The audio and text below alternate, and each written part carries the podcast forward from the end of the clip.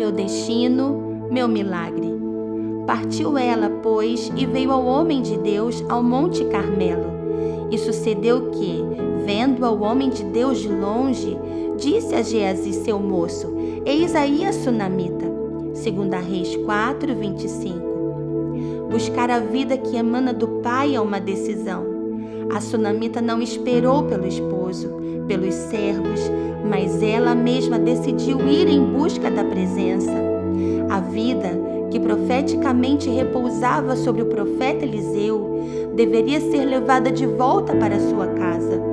Ela já havia provado do milagre, mas milagre sem a vida do Espírito morre e não permanece. Quarto de Sunem sem a presença do Pai, é apenas um ambiente estéril. Aquilo que estava morto voltaria a viver, mas era necessário buscar, como na primeira vez, a vida de Deus.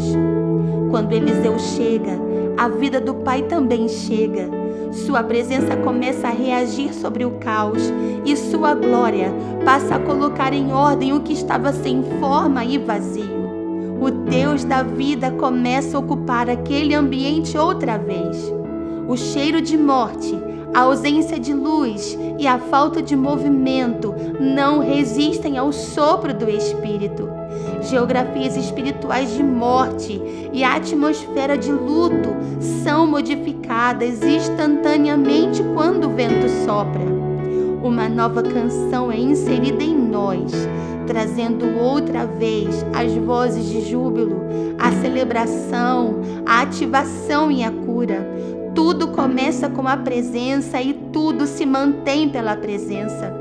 Se a sunamita esperasse pela reação de seu esposo, o que estava morto em sua casa nunca voltaria a viver. Não responsabilize pessoas, mas corra em buscar a presença daquele que muda destinos.